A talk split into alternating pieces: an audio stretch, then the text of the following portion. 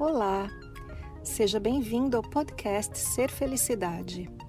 Meu nome é Kátia Simeonato e este podcast traz para você meus conteúdos na íntegra. Você vai receber tanto os vídeos mais antigos, que estão publicados no canal do YouTube, quanto os novos conteúdos, aulas, palestras inéditas e exclusivas. Aproveite! Oi, gente, boa noite, boa noite. Bom que já tem algumas pessoas aí no chat. Eu queria saber quem está aí. Quiserem dar um olazinho assim, só para eu saber. Valeu, Silvia Salete Zenaide. Obrigada, pessoal, por participarem aí, muito bacana. Então, esse mês é o mês dos inscritos aqui no canal Ser Felicidade. E eu estou dedicando cada dia, né, uma pergunta que que é escolhida, assim, que eu respondo naquele dia. Hoje a gente vai fazer uma coisa um pouco maior, assim, como se fosse um, um satsang online, ao vivo. E quero dizer para todos que nós recebemos por e-mail 533 perguntas. Então, é muita pergunta, né? Eu podia fazer um ano de responder pergunta uma por dia, é porque tem muita coisa. Então, eu quero começar hoje. Em primeiro lugar, eu quero fazer uma pequena oração, assim, que eu sempre faço antes, antes dos vídeos, antes de tudo. E eu não fiz antes, então eu vou fazer ao vivo, que é assim. Pai Celestial, Criador de tudo que há, eu e você somos um. Que a tua palavra seja minha palavra, que o teu olhar seja o meu olhar que os teus gestos sejam os meus gestos. Que assim seja. Só isso. Então, nós recebemos muitas perguntas mesmo, então não fica chateado se a sua pergunta não for respondida. Eu quero repetir algo que eu digo bastante nos vídeos, vou repetir aqui de novo. O ser humano todo, todos nós somos muito parecidos. A, a gente tem um funcionamento muito parecido. E a gente tem uma crença de que a nossa realidade é diferente, a minha é especial e diferente da dos outros. E é só uma crença. A gente é muito parecido. A mente, que eu brinco aqui chamando de cabeção, funciona tudo igual para todo mundo. Então, o que a mente faz? A mente é um computador que quer te ajudar e acaba tomando conta da tua vida. De que, for, que forma, de que forma que ela age? Ela compara as coisas, ela julga todo mundo e você mesmo, interpreta os acontecimentos, cria histórias no cabeção para todo mundo igual faz muita pergunta.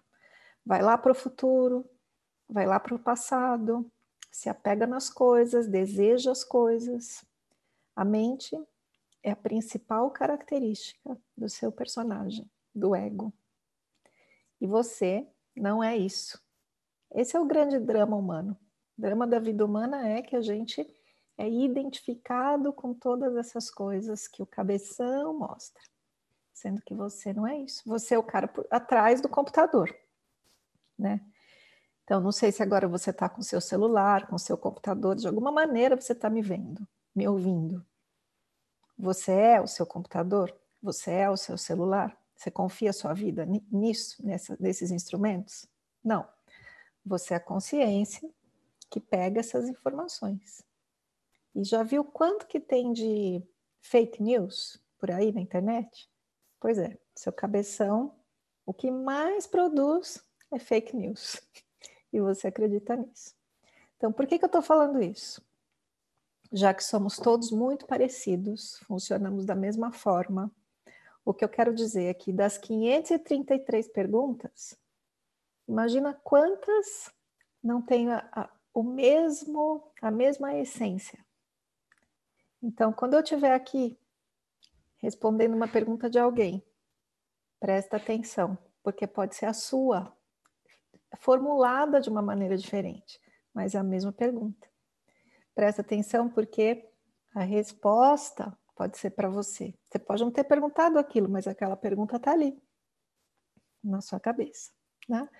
Então, o que eu quero dizer nesse início é a gente vai estar tá junto aqui por uma hora, talvez até um pouco mais, e fica atento nas, nas respostas que pode ser para você. Ok, então vamos lá. Você pode colocar também suas perguntas no chat. E a Fernandinha que está ali vai mostrar para mim, ok? Olá para todo mundo.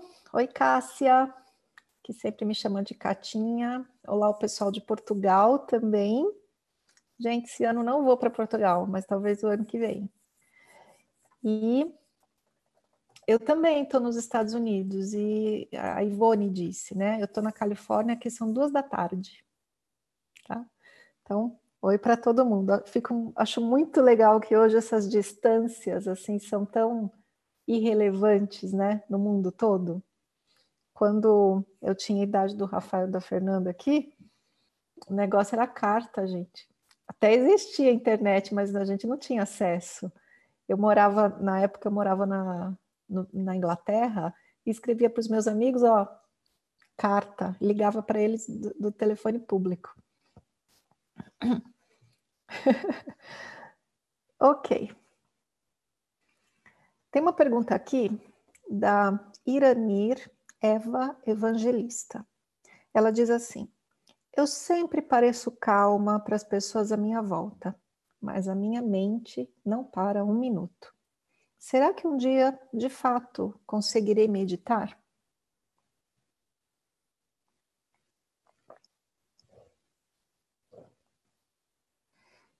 Iranir, Eva, a sua cabeça não para um minuto, nem a minha, nem a de absolutamente ninguém que está assistindo aqui esse, essa série de perguntas e respostas.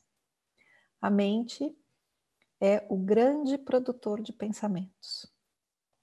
Tem escrituras antiquíssimas da Índia, chamada os Vedas, chamada Rig Veda e tal, que tem milhares de anos, 5 mil anos escritos.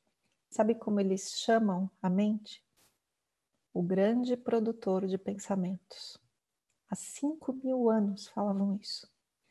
Então, a mente de ninguém para. A mente é como um computador. Esse aí que você tem, o seu celular, seu computador na sua frente. Você põe ali no Google uma informação qualquer, você pede no Google, não sei, árvore, qualquer palavra. Perceba o que vem, o que, que o Google te traz. Uma infinidade de links que você pode passar a vida pesquisando uma única coisa: árvore. Não é? A mente é chamada nas escrituras antigas também de a sala dos múltiplos espelhos. Imagina que você entrou num lugar eu estou aqui numa sala aqui da minha casa. Imagina que tem espelhos em volta das paredes. Na sua sala aí onde você está, espelhos em volta das paredes. Quantos de você você não vê refletido nesses espelhos? É infinito, porque um espelho reflete o outro, reflete o outro, reflete o outro. Assim é a mente, a sala dos múltiplos espelhos. Você coloca uma informação lá, aquilo se multiplica infinitamente. Você vê alguma coisa na rua, na sua vida, outra pessoa, esse computador está o tempo todo processando aquilo que você vê. Não só o que você vê, que você vê, que você ouve, que você sente cheiro, escuta, sente com suas mãos, com a sua pele, todos os seus sentidos. Os cinco sentidos que a gente fala por aí, né? visão, paladar, olfato, tato e audição, e mais outros sentidos, né? Aquele, aqueles sentidos suprafísicos que a gente de alguma maneira percebe as coisas. Os nossos sentidos são as antenas de percepção do mundo. É aquilo que a mente usa para perceber o mundo. E aí processa no computador mental e traz assim, ó, avalanches e avalanches de informação. A pergunta dela: Será que algum dia eu vou conseguir meditar? O que, que é meditar? A gente faz hoje, né, um bicho de sete cabeças com essa palavra, meditação. A maioria das pessoas que eu conheço tem medo dessa palavra. A resposta imediata que a pessoa dá é: eu não sei meditar, eu não consigo meditar, eu sou muito agitada para meditar. Eu pergunto de volta: quem é esse eu que é agitado demais para meditar? Quem é esse eu que não consegue meditar? A mente, que é a sala dos múltiplos espelhos, que é o grande produtor de pensamentos. A mente não vai parar nunca. Nem tente. Se você quebrar o seu computador, além dele parar de funcionar, você não vai conseguir fazer mais nada, né? Então a mente é útil, mas ela está sempre agitada, sempre produzindo pensamentos. O que é meditação? Meditação é assim: eu sei que tem uma mente, eu sei que ela é agitada, eu sei que não para de produzir pensamentos, mas mente é mente, eu sou eu. Eu me separo dessa identidade da mente. Esse é o passo número um. Como eu faço para me separar dessa identidade? Percebendo a mente. A questão, a gente não percebe o que a gente está. Como eu vou explicar isso? A gente não percebe o que a gente está habituado. Vou dar um exemplo. segura na mão de uma pessoa. Uma pessoa que você conheça, pode ser seu namorado, seu filho, seu marido, sua amiga. Segura na mão da pessoa. A princípio, você está sentindo a mão da pessoa com, com você aqui, né? Mas passa o tempo, a sua mão adormece segurando a mão da outra pessoa. Você para de sentir a presença do outro, vira uma coisa só, não é assim? Tanto é assim que a gente começa até a mexer na mãozinha da outra pessoa, assim, para perceber que tem alguém ali. Porque se você deixar sua mão parada, segurando a mão de alguém, vira uma coisa só, não é? Se você colocar a mão, tem uma mesa aqui, coloca a mão na mesa, eu esqueço, eu e a mesa acabamos de, de nos tornar uma coisa só. Assim é você com a sua mente. A gente é tão habituado a viver dentro da mente, acreditar que você é tudo aquilo, que é difícil separar. Então, o primeiro passo é saber: eu sou uma coisa, mente é outra coisa. Como eu me separo? Percebendo. Só percebendo. Então, você relaxa seu corpo. Ah, relaxa, não está acontecendo nada agora. Relaxa. Não está acontecendo absolutamente nada. Está respirando, né? Está sentado, ou deitado, ou recostado, ou em pé, não sei. A força da gravidade está agindo.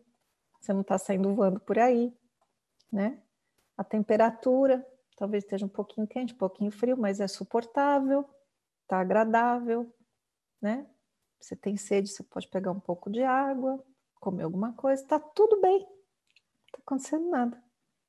Então, nesse estado, você relaxa e comece a perceber o que aparece na sua cabeça. Só perceba. Estou deixando solto aqui. Hum. Eu, eu, e minha mente me mostrou agora eu caminhando pela manhã. Ah, minha mente me mostrou que antes de começar essa live, eu comi umas amêndoas.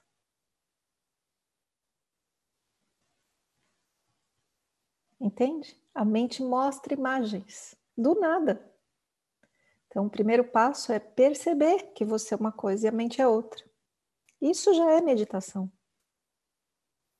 Depois que você percebe que você é uma coisa e a mente é outra, você des desloca a sua atenção desse monte de pensamentos e põe sua atenção em qualquer outra coisa. O jeito clássico de meditar é pôr a sua atenção na respiração. Você não tem que respirar mesmo, né? Todo mundo respira. Então você põe a atenção na respiração. E tira a atenção das imagens, das coisas que a mente está te mostrando. Estão percebendo que é simples? Se você se focar sua vida no passo número um, que é perceber que a mente é uma coisa e você é outra, e que nesse exato instante está acontecendo nada, você não está correndo nenhum risco, tem nenhum perigo de vida acontecendo, nada. Só isso já é meditação. Só isso muda a sua vida. Ok? Alguém tem alguma pergunta para colocar no chat? Eu não estou vendo. Fê, teve alguma? Tem duas perguntas. Ah, teve? Uhum. Vou responder uma do chat, então. Hum.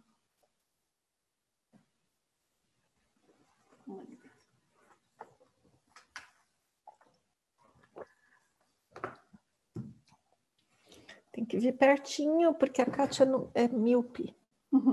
É a primeira? Pode ser uma das Tá, uma pergunta que veio do chat é da Regina Maria de Camargo Santos. Gostaria de saber, os desejos que não vêm para nós é porque não era para nós ou há algo que fizemos de errado? A impressão que eu tenho é que errei. Posso deixar aqui um pouquinho? Uhum. A impressão que eu tenho é que errei, da Regina. Então vamos lá para todo mundo, porque todo mundo tem essa questão na cabeça, todo mundo que eu conheço. Vamos brincar aqui, ó. Eu não sei quantas pessoas estão assistindo, dá para saber? 166. Temos aí 166 pessoas assistindo agora. Pois tem o pessoal que assiste depois. 166 pessoas, mais nós três, 169. Eu, Rafael e Fernanda aqui. Vamos brincar. Quem aqui já acreditou que fez algo errado na vida? Isso aí, nós três concordamos. E vocês? A gente acredita porque é mais uma coisa que a mente fala. Toda mente fala isso. Você errou. Você fez errado. E, e aí a gente acredita que porque errou, precisa ser castigado. E por que, que a gente acredita que precisa ser castigado porque errou? Ok, vamos lá porque a gente, porque todos nós passamos por um processo que se chama processo de domesticação. Nós fomos domesticados a viver em sociedade pelo papai e pela mamãe, ou seja lá quem for que te criou, que te educou. Então você lá, criancinha, criancinha é um bicho selvagem, não é, gente? Eu tive três, né? Criei três. Bichinho selvagem não sabe se comportar, chega no restaurante, faz bagunça, derruba as coisas, pô, joga comida no chão, escreve nas paredes, não pode, né? Feio. O que a gente faz com a criança? A gente educa, que é a mesma coisa que adestrar um animalzinho selvagem. Quando a criança faz uma coisa que é, que é bonitinha, você aplaude, fala que gracinha, dá risada, aperta, dá atenção, dá amor. Reforça aquilo que ela fez bom, bonitinho. A criança aprende, ah, se eu fizer assim eu ganho mais pontinhos da mamãe e do papai. E quando a criança faz algo que não era para fazer, que você, que os pais veem como um comportamento errado, a criança é castigada. Quando eu era criança, era castigada no chinelo, né? Assim, acredito que muitos aqui também. Chinelo, palmada, puxão de orelha, etc. As minhas filhas não passaram por isso. Né? Acho que uma ou duas vezes eu dei um tapa na, no bumbum, assim. Não, mas era, mas tinha uma repre, repre, repreensão, né? Tinha que ficar brava. Tem mãe que grita, que joga as coisas, sei lá. O que, que a criança pequena aprende? Assim não pode. Então, no, ao longo da vida, a gente aprende que quando faz algo errado, é castigado. Então você espera isso o resto da vida, porque tem uma programação mental dizendo isso. Eu fiz algo de errado, sou castigado. E se algo não dá certo na tua vida, e não dá certo significa não sair do jeito que eu queria, você pensa, estou sendo castigado. Fiz algo de errado, não é? Vamos retom vou retornar a pergunta para você. E se não existisse esse conceito? Vamos tirar só por um instante aqui, a gente está só brincando de esvaziar a cabeça, né? De não acreditar no cabeção. Por um instante, não precisa ser pela vida toda, só um instante. Vamos imaginar que eu não tenho nenhum conceito de certo e errado na cabeça. Não tem certo e errado, só as coisas acontecem e eu não julgo. É isso que eu quero dizer. As coisas acontecem e eu não julgo nada. Continua acontecendo. Eu não sei se é certo ou se é errado, eu só não julgo. E estou vivendo. será que teria algo para me castigar? Será? Se eu não tivesse passado por esse processo de domesticação, de educação, será que eu acreditaria que tem algo me castigando? Uh -uh. Vou contar um pouquinho para vocês assim da, da, da minha experiência de vida. Eu passei muitos anos da minha vida estudando estudando doutrinas antigas, estudando filosofias, é, misticismo, esoterismo, religiões, filosofias, e li muita coisa, estudei bastante coisa mesmo. Cabeção desse tamanho, cheio de, de regras, cheio de isso é assim, isso não é. Ok. Passei muito tempo da minha vida também buscando professores espirituais. Ah, tal pessoa achava que sabia mais que eu, ia lá na pessoa, e outra pessoa, e outra pessoa, que eu falo no canal, meus professores espirituais. Só um nome significa nada, uma pessoa que nem todos nós. Muito bem. Na real, na verdade mesmo, o que eu descobri hoje, com 49 anos, é seu melhor professor espiritual que você pode ter na sua existência é a sua vida. A sua vida vai te mostrando pouco a pouco qual é o próximo passo que você tem que dar. Só um instantinho que pode parecer que eu estou falando de duas coisas, mas eu vou juntar as coisas lá na frente. Como que ela chama? Rosângela? Regina. Regina, para Regina. Então, tem o conceito aqui de que eu fiz algo de errado. Tem um outro conceito aqui que a gente está chegando, que é ensinamentos espirituais, conseguir as coisas, ter as coisas, que pode ser conhecimento, que pode ser coisa material. Eu estou te dizendo, o teu melhor professor é a vida. A vida vai dizer assim: dá esse passo para cá, afasta para cá e vai para lá. E como é que a vida diz isso para você? Ela diz através de um sentimento que acontece aqui no seu coração, aqui nessa região, que é um sentimento de expansão ou de contração. E é só aqui, independente do cabeção. Só aqui eu sinto. É como quando a gente vê um pôr do sol e é lindo. Você não fica pensando é lindo e aí você se emociona. Você só se emociona porque é maravilhoso, não é? E quando você vê uma, uma, confusão ali, vamos supor, gente gritando, barulho, fogo, sei lá, uma confusão ali, o que, que acontece aqui antes de você interpretar? Você faz assim, não é? Ok, então é esse assim e esse assim que eu estou falando.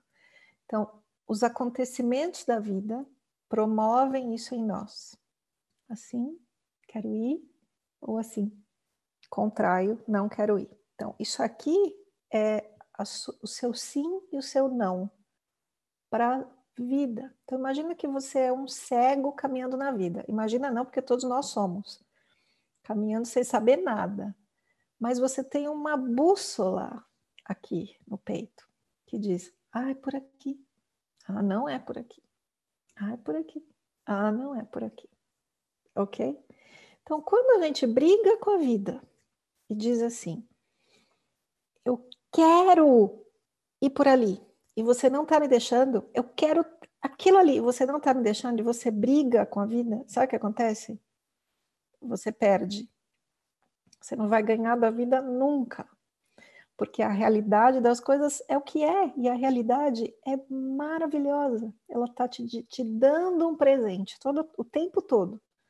Só que a gente ouve esse cara aqui ao invés desse aqui.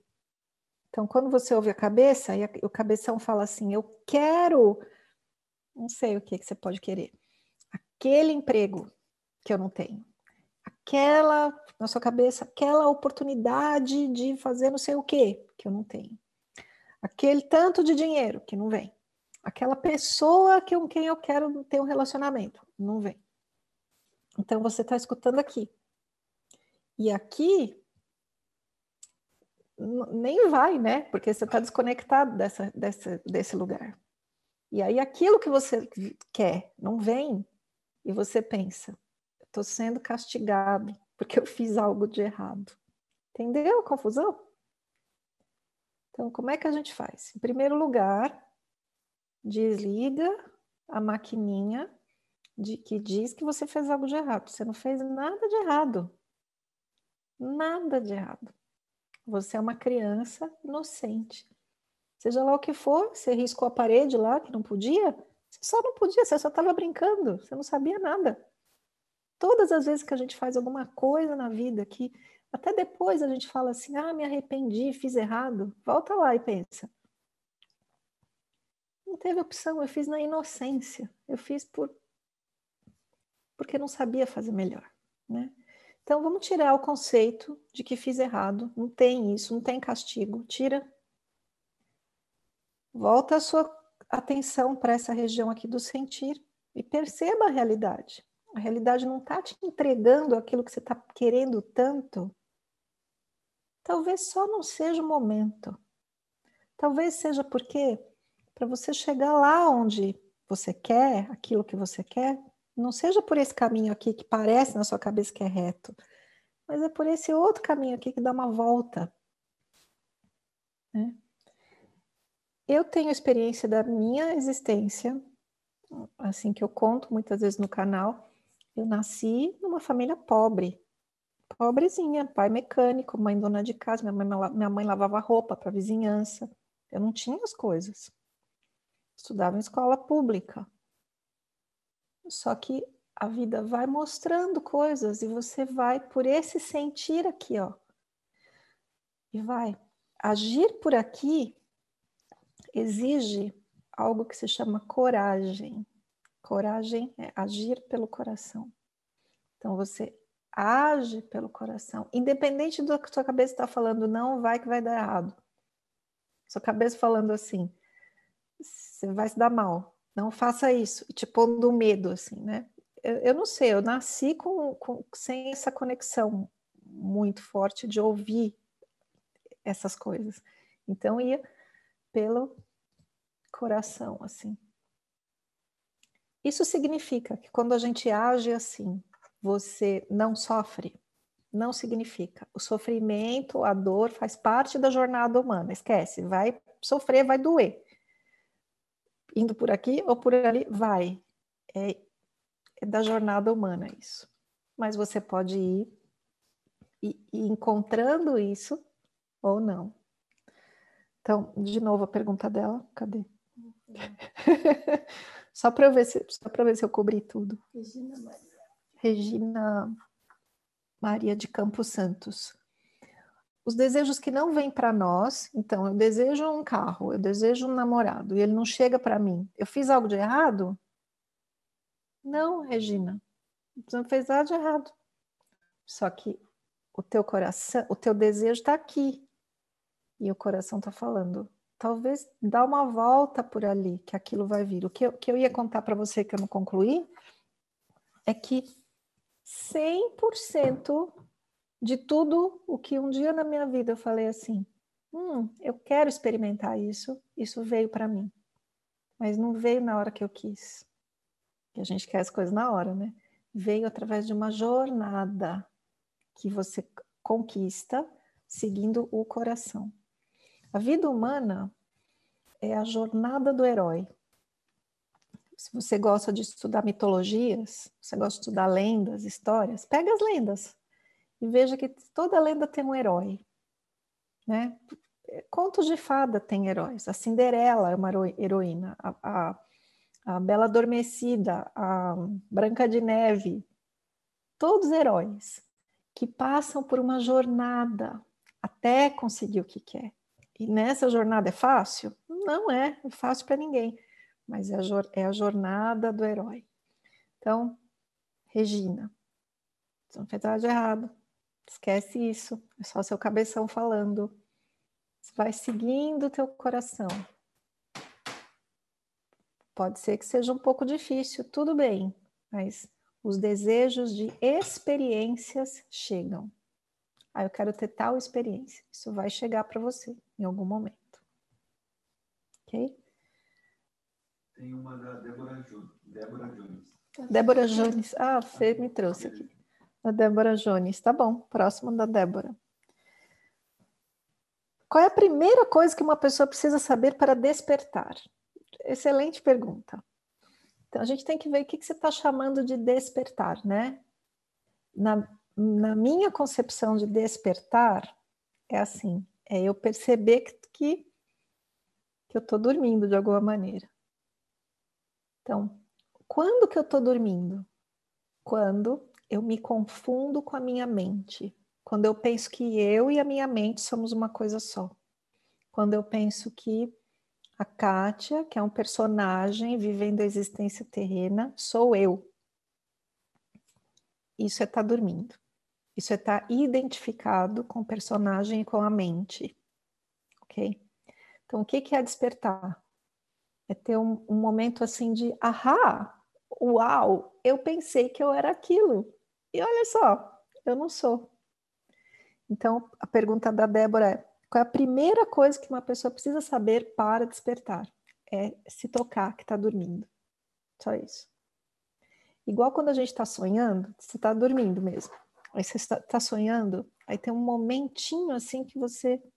Peraí, estou sonhando. Essa é a primeira coisa. Para muita gente que você vai conversar e você diz essa frase, você imagina isso, que a, que a Débora tem uma irmã que se chama. É, que se chama Priscila. então tem uma irmã, irmã da Débora. E a Débora chega para a irmã dela: Ô Priscila, você não é a Priscila. Já teve essa experiência? Priscila, você não é a Priscila. A Priscila vai achar que você está com um parafuso a menos, que você está louca. Então, essa pessoa está completamente identificada com o personagem, então nem está dormindo. Deixa ela dormir, não tem problema nenhum. A vida vai conduzir ao despertar, geralmente através da dor. 200% das vezes através da dor. E é assim que acontece. Como que a gente faz para despertar? Perceber. Putz, estou dormindo totalmente identificada com o meu personagem, com a minha história, com as histórias da cabeça, acreditando que tudo aquilo é verdade. Estou dormindo. Como que eu faço para despertar? Percebo que estou dormindo. E aí eu me afasto dessa condição. Hum. Mais ou menos assim. Eu vou voltar para o Haroldo, né, que fez a pergunta antes. Haroldo Júnior. Como utilizar os sentidos de maneira otimizada, como, um como uma ferramenta na nossa jornada? Haroldo, responde aí no chat para mim. Sentidos, você quer dizer os sentidos, os cinco sentidos que eu mencionei? Como utilizar os sentidos de maneira otimizada?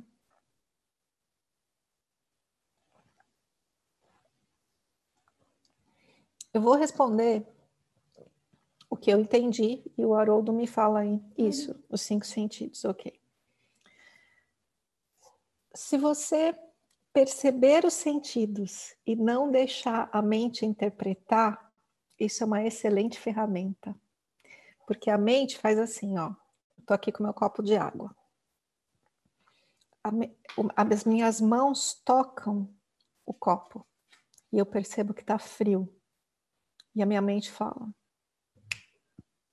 água fria. Água fria. Copo duro. Cuidado, não vai deixar cair o copo, vai quebrar. Entendeu? A mente vai interpretando tudo o que acontece nos sentidos. Eu tenho aqui diante de mim meu computador, tem uma câmera. Eu tendo a olhar para a câmera. Às vezes eu esqueço e, vou, e olho para a minha imagem. Às vezes eu olho para o chat que está do lado, assim. Olho para a sala e a minha mente começa a interpretar tudo que está à minha volta. Como que eu utilizo os sentidos a meu favor? Eu percebo os sentidos antes da interpretação mental. Então, eu percebo o copo duro e a água fria. E eu fico nisso. Eu fico só aqui. E quando eu estou com a minha atenção totalmente no sentido da percepção da temperatura do copo, não existe mente. Eu não escuto nada que a mente está falando. E só segurar um copo é uma meditação. Não percebo mais nada além do tato. Eu posso usar o olfato. Então, eu ponho um óleo essencial num, num difusor de óleo essencial ali e tem um cheirinho, né? Eu gosto de gerânio, por exemplo. Então, eu fico só na sensação do gerânio e não interpreto, só estou aqui.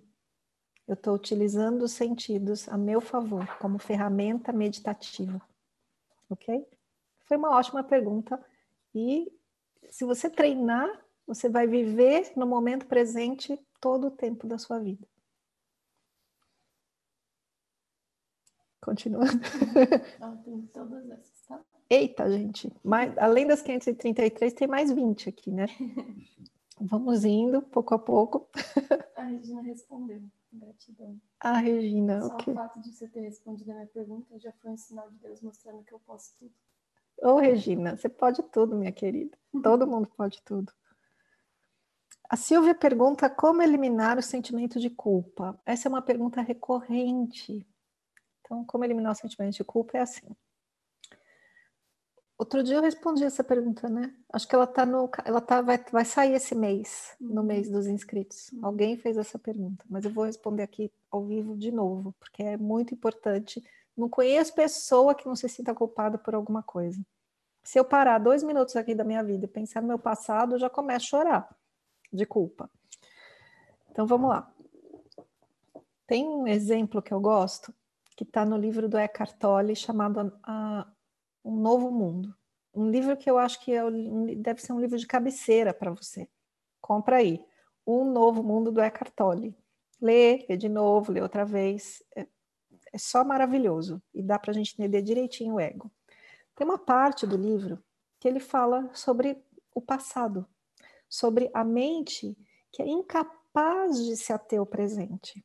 Essa é uma característica da mente. A mente nunca fica no presente. Se você está no presente, como a historinha do copo que eu fiz agora há pouco, não tem mente. A mente para, ou ela está fazendo outra coisa que você não percebe. A mente sempre vai trazer imagens do passado ou do futuro. Ela está interpretando o passado e contando uma história, ou ela está projetando tudo o que te aconteceu lá para frente e fazendo você acreditar que seu futuro vai ser horroroso. Ou uma história fantasiosa qualquer, que não é a realidade. Então a mente faz isso, passado e futuro. Você quer sentir culpa de qualquer coisa? Para dois minutos da sua vida e volta, vai para o seu passado e começa a interpretar seu passado. Imediatamente vai vir o sentimento de culpa. Outro sentimento que vem às vezes do passado é saudade. Puxa, não tenho mais aquilo. Hum, que tristeza. Não tenho mais aquilo. Olha, fiz tudo errado. Nossa, nunca vou ser feliz. Entendeu? Só ir para o passado. E quando a gente vai para o futuro, o que acontece? Para dois minutos da sua vida e vai para o futuro. Começa a ver. Amanhã, depois de amanhã, semana que vem. Eu aqui, só de pensar na quantidade de trabalho que eu tenho, que eu mesma me propus a fazer, eu fico nervosa. Nossa. Nossa, e tem aquilo tudo para filmar. Nossa. E o livro para escrever? Nossa, e não sei quem para que a gente vai viajar lá para entrevistar, não sei quem. Já dá ataque de ansiedade. Então a mente funciona assim. Se eu acredito no passado, eu vivo um estado de culpa, de tristeza, de saudade. Se eu acredito no futuro, eu vivo um estado de ansiedade. Ok? Como é que faz para sair desses dois estados? Fica aqui no momento presente. Mas eu estava te falando do Eckhart Tolle e do livro. Então tem uma parte do livro, me lembro que capítulo, que ele vai falar disso, que a mente gosta de ir para o passado e para o futuro e fica navegando nisso. Aí ele dá um exemplo de dois animais. E o animal que ele usa é um, uma espécie lá de pato ou ganso, agora eu não lembro, mas um, um pato. Pato, Fernando falou, pato. Então, os dois patos estão lá brigando porque tem um território do pato. Então, aqui estão tá os dois patinhos, se encontram e eles ficam furiosos um com o outro. Então, bica e, e, tem uma briga qualquer e fica, aquilo dura um tempão e é um horror, vida de pato e tudo mais. Em determinado momento, os patos resolvem que um é o, o chefe, um ganhou o território e o outro perdeu.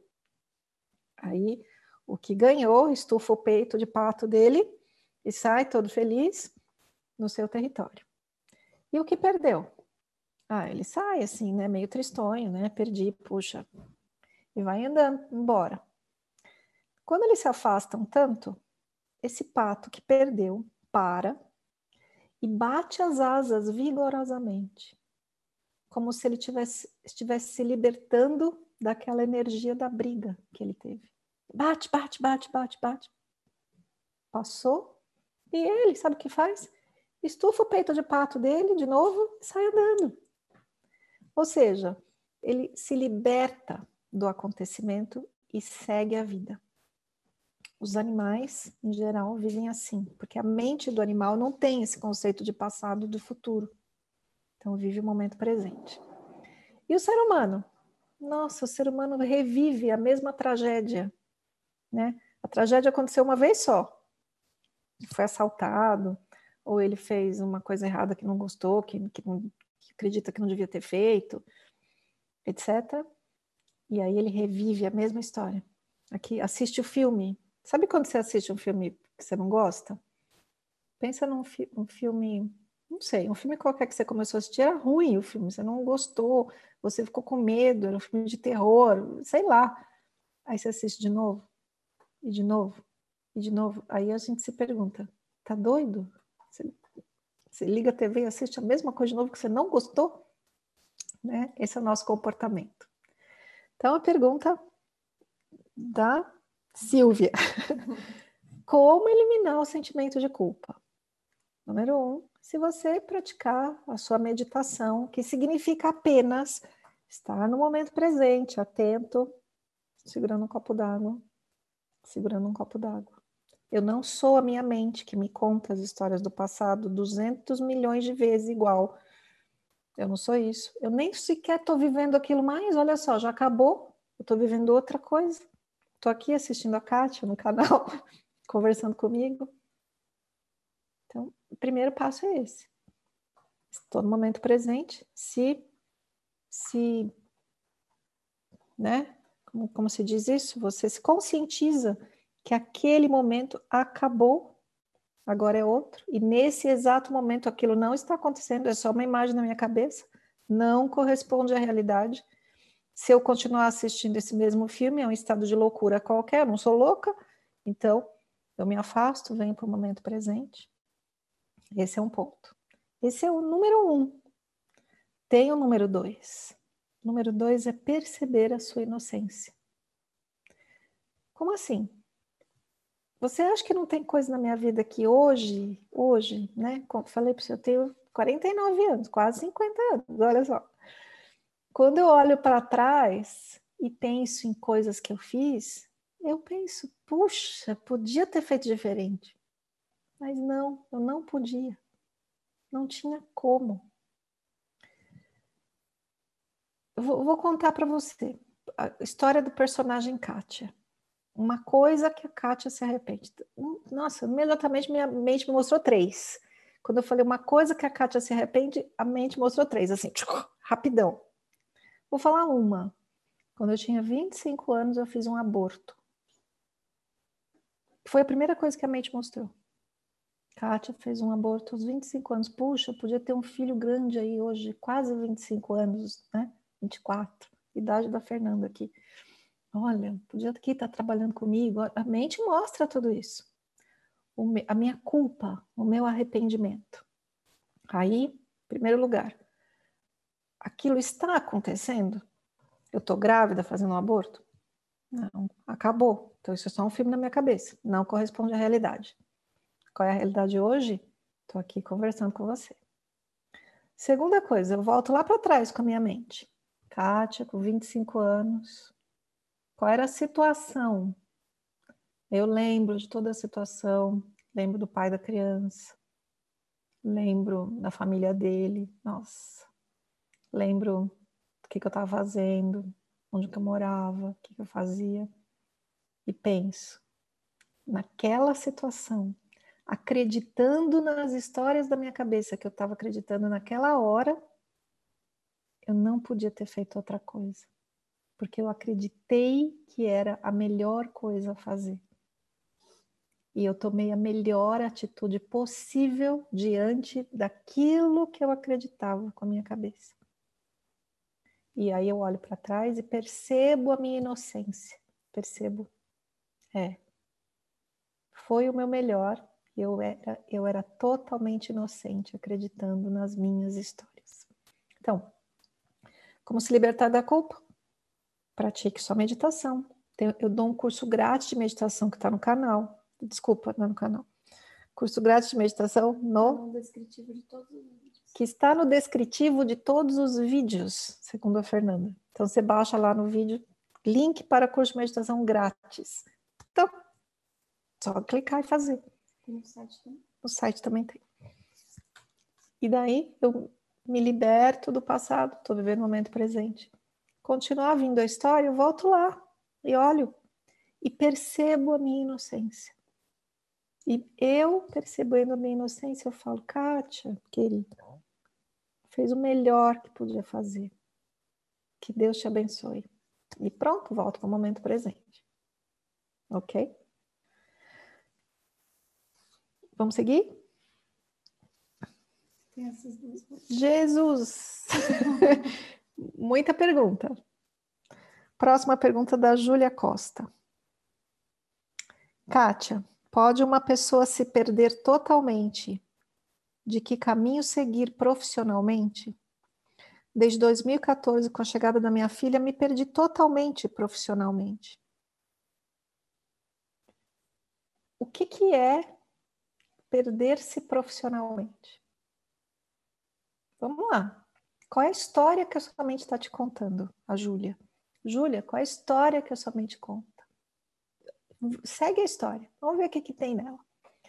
Eu vou inventar, porque eu não sei o que está na sua cabeça. Então, vamos imaginar que eu sou a Júlia. E aí, a mente vem com a seguinte informação: Eu me perdi completamente profissionalmente desde que minha filha nasceu em 2014.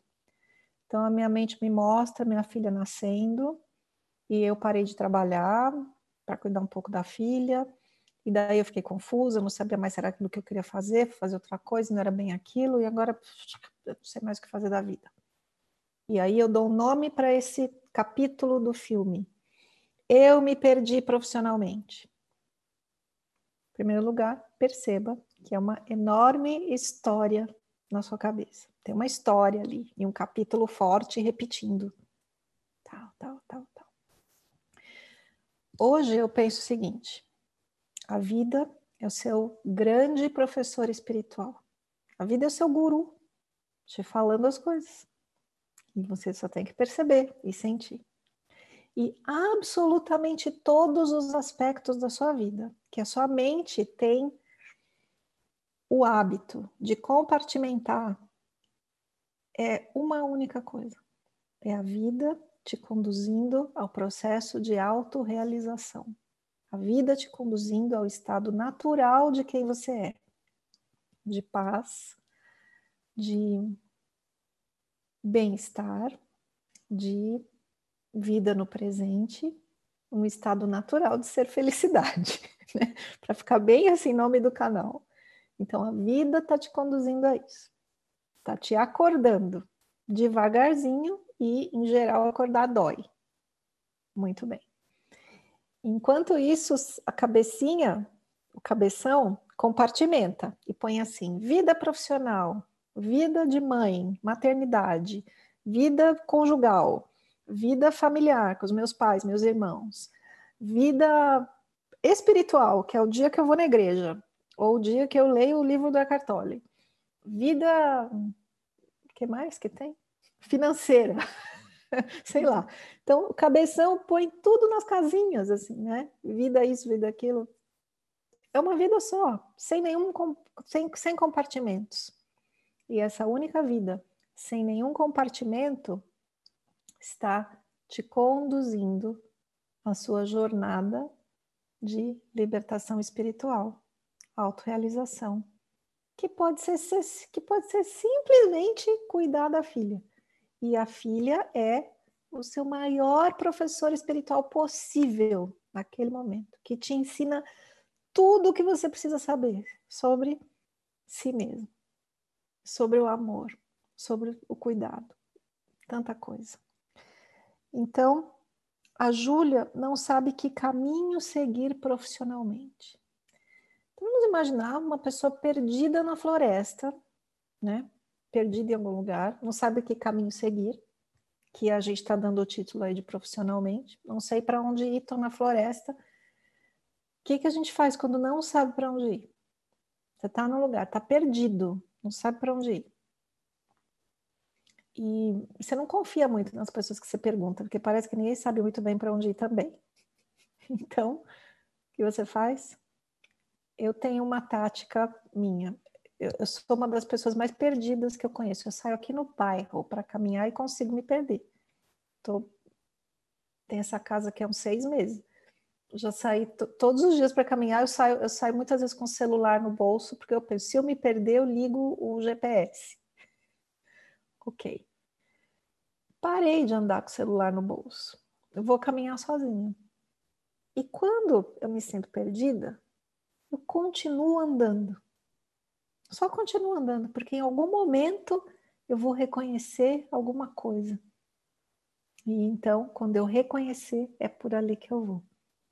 Então, a minha sugestão para a Júlia, que caminho seguir? Só anda, só vai. Qualquer coisa. Aquilo que o seu coração disser assim, ah, puxa, me interesso por ali, parece interessante aquele caminho ali, deixa eu ver o que tem ali. E vai. Ah, e continua. E quando você vai nessa disposição aqui do coração, assim, pode ter certeza. Uma outra portinha ali abre e você vai ver o que tem. E é ali. Então, não fica encanada no cabeção assim, me perdi profissionalmente. Não, estou só vivendo minha vida. E minha vida me conduz à libertação espiritual, à autorealização, a saber quem eu sou de fato a minha paz interna, ao meu estado natural de ser felicidade. E porque a vida me conduz assim, eu dou um passo, dou um passo, dou um passo e percebo o que está acontecendo. Ok? Muito bem. Vou para outra folha, talvez? Uh, acho que sim.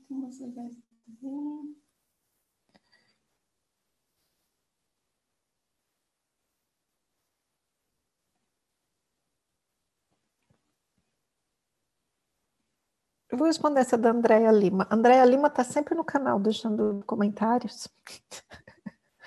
Andréia pergunta assim: Existem espíritos que nos influenciam, que podem nos deixar doentes, ou atrasam a nossa vida, ou vem tudo da mente mesmo? Vamos lá. Eu poderia responder essa pergunta em horas, talvez. Mas, Andréia, você já viu algum espírito? Vieram falar com você, assim? Tô, é uma pergunta genuína, não estou brincando. É, você, já te, já teve essa percepção do espírito? Chegou para você e disse: Estou aqui para te deixar doente, atrasar a tua vida, etc, etc. Ou você ouviu falar isso? Ou a sua mente te mostra a história disso? É só uma pergunta que a gente deixa aí. Vamos falar de. Vamos, vamos ir para, uns, para, um, ir para alguns outros lugares antes de responder tudo, né? Existe uma existe uma um conceito que eu ensino num curso que eu dou online que se chama Ponto Zero e que muitas vezes eu falo aqui no canal. Esse conceito é o conceito de forma pensamento. Vou explicar o que é. Forma pensamento é assim: eu penso uma coisa e eu me emociono com aquilo que eu pensei. E a emoção, junto com o pensamento, grudam. E essas duas coisas juntas, emoção junto com o pensamento, forma uma bolinha energética chamada forma-pensamento. Esse conceito de forma-pensamento existe também há milhares de anos, está lá nos livros antigos da Índia. Fala assim, o ser humano é cheinho de formas pensamento, porque a mente cria pensamento que é igual uma fagulha, assim, igual uma eletricidade. E aí você se emociona com aquilo, aquilo gruda. Então, vamos imaginar que você teve o pensamento. Vou inventar uma história, tá? Qualquer um de nós teve o pensamento: meu marido me trai. Que, que, que você sente quando pensa: meu marido me trai? Meu namorado, alguém que você ama medo, raiva, insegurança. Bom, tudo aquilo gruda na ideia meu marido me trai. E tá ali, fica ali, vivendo um pouquinho. Se eu nunca mais pensar naquilo, essa forma de pensamento perde a força e se dissolve. Mas se depois, se amanhã eu pensar de novo, meu marido me trai, e sentir aquilo de novo, a mesma bolinha acontece e junta com essa que engorda um pouquinho. Aí, depois de amanhã, eu penso de novo, meu marido me trai, eu sinto outra vez, e depois, e depois, e depois. Eu continuo pensando aquilo, meu marido me trai. E continuo tendo aquela, né? Esse negocinho que era desse tamanho aqui, que vive perto de mim, que é uma mistura de pensamento com emoção e energia que eu dedico àquilo, cresce, cresce, cresce, cresce cresce, cresce, cresce. Aí vem a psicologia e chama isso de sombra. Chama isso de. Vem o espiritismo. Desculpem os espíritas, eu estudei muito tempo da minha vida o espiritismo, mas vem uma doutrina e diz isso daqui é um espírito que está ti, ou, que é um obsessor, espírito obsessor. Quem criou? Eu mesma. Meu marido me trai. E está aqui a Kátia, igualzinha a mim, do mesmo tamanho, às vezes mais forte que eu, que traz a seguinte informação: meu marido me trai. E que vive em função daquilo, é uma forma pensamento. E quanto mais eu pensar, meu marido me trai, quanto mais angustiada eu ficar, mais forte fica aquilo. E esse troço, chamado forma pensamento, praticamente tem vida própria. E praticamente é um espírito obsessor em cima de mim o dia inteiro. E isso Vai me deixar doente? Muito provável. Vai atrasar minha vida? Provavelmente. Vai acabar com meu casamento? É muito possível. Vai induzir meu marido a me trair para que, que aquilo viva, continue vivendo em mim? É também possível, porque é uma informação forte que está aqui, coexistindo comigo. Entendeu? Então, a minha tendência, número um, é pensar: seja lá o que for que eu sinta que esteja me adoecendo ou atrasando a minha vida ou me perturbando de alguma forma. Número um que eu vou pensar é: eu criei essa história. E se eu criei essa história, eu tenho que encontrar em mim o poder de descriar, de desfazer. Como que eu, como que eu começo a ter esse poder? Tendo consciência disso. Como é que é? Qual é a história que minha mente está me contando? Onde que eu estou pondo minha energia? Que sentimento que está vindo? Isso é o número um. Ah, eu esgotei essa possibilidade. Eu, eu medito todos os dias.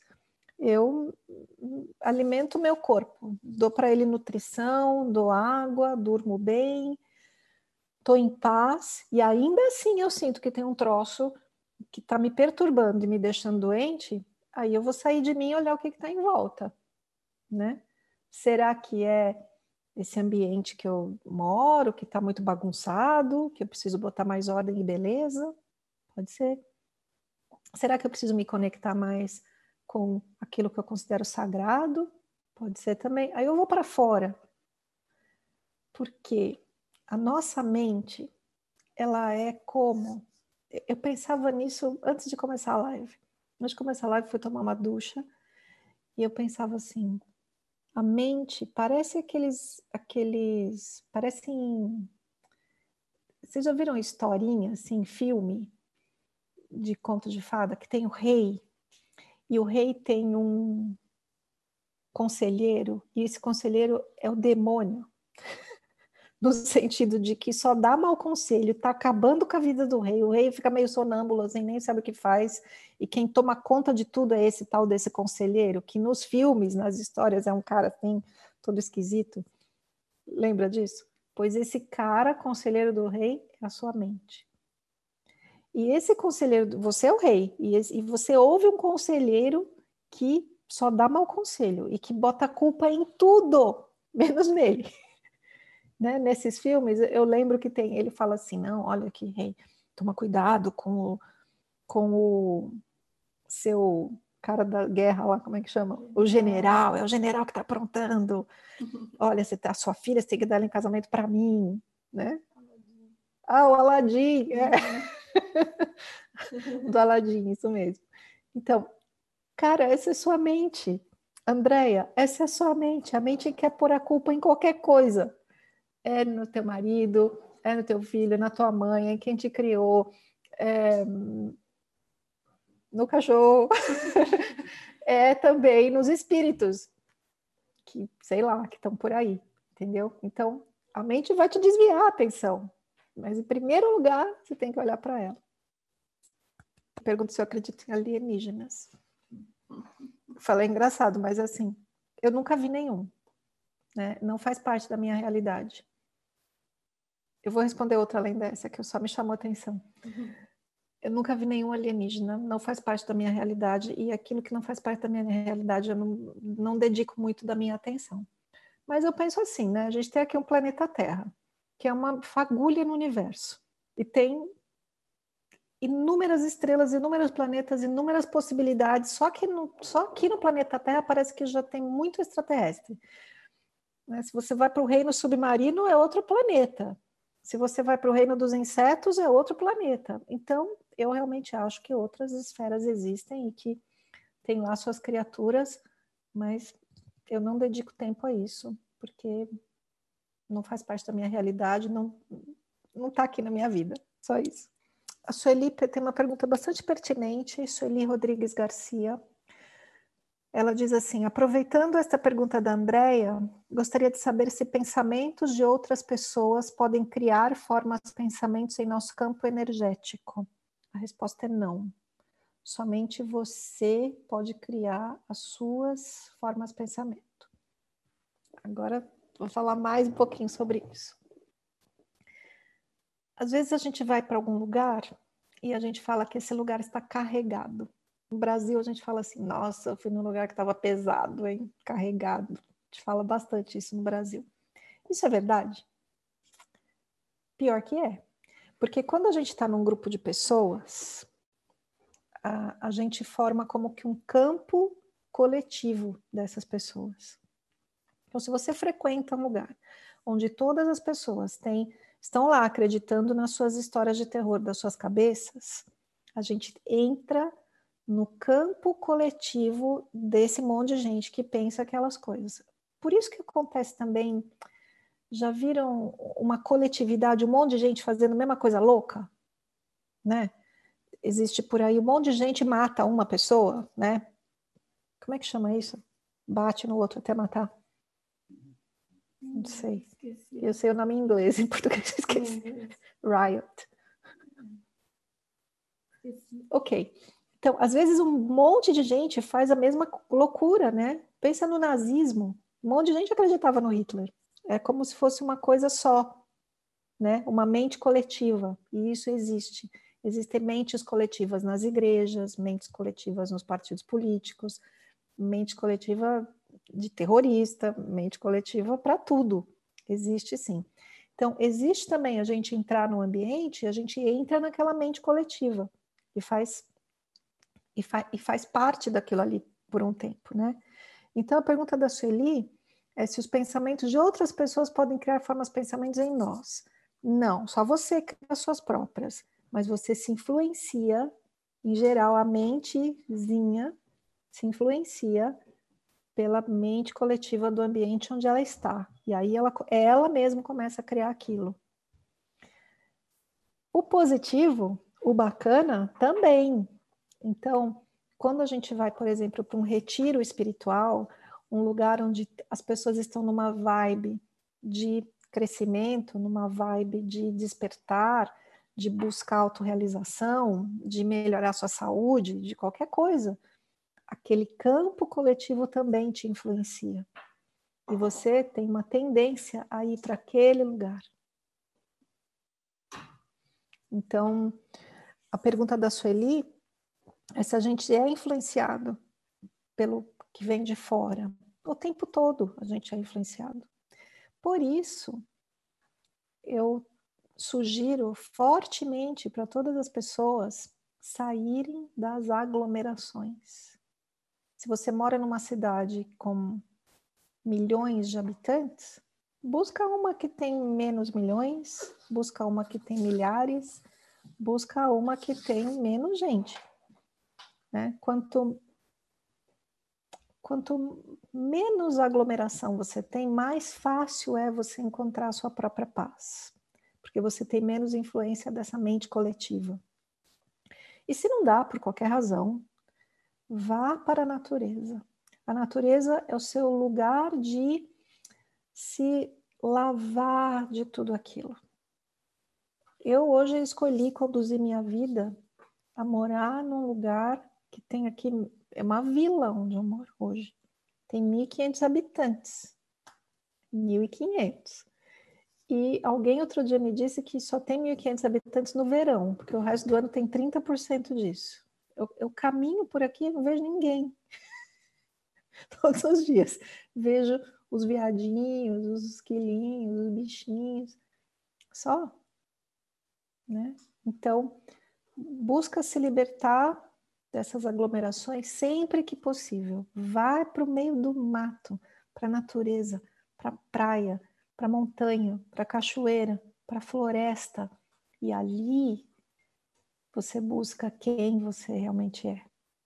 Ali você escuta as histórias da tua cabeça e faz assim: ah, olha só a história acontecendo. Junta ela toda e entrega na terra, entrega no mar, entrega no rio e se liberta disso. Tem, acho que é a última pergunta que vai fechar tudo. Ah, para fechar a conversa, tá bom. Mais uma, para fechar a conversa, da Lucy. Lucy Clemente perguntou: qual o papel da mente, afinal? Lucy, a mente é muito interessante. A gente adora a mente. Vamos pegar. Olha, eu adoro assistir filme. Eu assisto filme quase todas as noites. Eu tô ficando quase viciada, né, filho? Porque meu marido novo gosta de assistir filme. Então eu sento com ele ali no sofá à noite e uma hora assim a gente assiste alguma coisa. Eu também não muito mais que isso. E olha que legal que é assistir filme. A gente tem aqui Netflix, tem Amazon Prime, tem umas possibilidades aí de filme. E tem o cinema, na cidade grande, que tem 6 mil habitantes, ali 40 minutos de carro. E a gente assiste filme, e a gente gosta, e, e é divertido. Então, a sua mente é igualzinho. A sua mente é a sua Netflix interna. É, é o Amazon Prime que você tem dentro da cabeça. Então, a gente se interessa por isso. Então, isso é um motivo para que serve a mente, é porque é interessantíssimo e a sua consciência gosta de ficar assistindo. Só não pode se identificar e achar que é verdade. Isso é um motivo. A gente tem mente porque é a condição da existência humana. O meu jeito de entender é assim que essa grande consciência cósmica que a gente pode chamar de Deus se quiser, grande consciência de tudo que há, criador de tudo que há, Pai celestial, vive através de nós a experiência terrena. E através de tudo que existe, não, não só através de nós.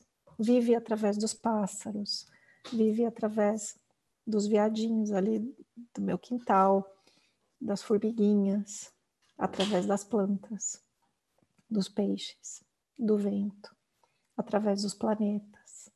É a existência de tudo que há. E essa grande consciência cósmica vive a experiência de existir através de tudo que existe. Uma das coisinhas que existe chama Kátia. A outra coisinha que existe pequenininha chama Lucy. E essa enorme consciência vive a experiência através de Lucy. E uma das suas criações é a condição humana. E a condição humana tem mente. E a brincadeira, né? O jogo, a piada cósmica é que vivendo a condição de Lucy, eu acredito que sou a Lucy, vivo a história dela, naquele filme fantástico, Lucy Clemente. Eu vivo o filme. Então, a mente é a condição humana. A mente é a piada cósmica de, de que te faz se identificar com o personagem. Eu sou isso. E te faz humano. É ter um é ter um computador à sua disposição todo o tempo, que percebe as coisas, interpreta, cria histórias e vive as, os dramas todos, né? Percebe como todo ser humano é dramático? Nossa, e agora, meu Deus? O que vai acontecer? Nossa, uh, né? É um drama total e a gente se diverte com o drama. Só que a gente acredita no drama, vive ele e sofre e fala: não quero, não quero, não quero. E tá lá grudado no drama, né? A mente é a condição humana. Qual é o papel dela? Permitir a, permitir a experiência humana à grande consciência cósmica. É o jeito que eu vejo. Muito bem. Gente, um prazer estar com todos vocês. Inúmeras perguntas, né? Chegando mais, mais, mais, mais, mais. Não dá, mas é, é legal bater papo, né? E espero que vocês tenham gostado das respostas e da, e da nossa interação. Pode continuar mandando pergunta. A gente vai responder. Tem, outro, tem outra live, né? Dia 25 de. É, a próxima live assim de perguntas é no dia 25, na última semana de março. Uhum. E, e, to, e durante todo o mês de março a gente tem um vídeo por dia. E é isso. Mais algum recado que eu estou esquecendo? Ah, tá saindo no Spotify todos os dias também. Isso, então a gente agora tem um canal no Spotify. Não sei se você sabe que chama o canal Ser Felicidade. E a gente está postando junto, né? Uhum. Todo dia as perguntas, então você pode ouvir na sua caminhada da manhã. É, No- E acho que a última coisa é que é, as vagas para o evento do Retiro no Havaí ainda estão abertas. Isso, e, eu- e mais uma. Então, tem o Spotify, que você pode ouvir lá os. Como chama aquilo? Podcast. podcast. Pode escutar os podcasts, que está lá no Spotify Ser Felicidade. E o último recado é que a gente tem vários eventos presenciais esse ano. O próximo que vai acontecer é o Retiro no Havaí, com a Kátia e o Howard Wills. Se você não assistiu a minha entrevista com o Howard Wills, assista, que foi semana passada, né? Que está no canal. E ainda temos vagas para esse retiro no Havaí. Se você quiser ir, se, se for o momento, não fica triste se você não pode ser. Que um monte de gente me escreve e fala: não tem dinheiro, Havaí é muito caro. Eu sei, eu sei, eu sei.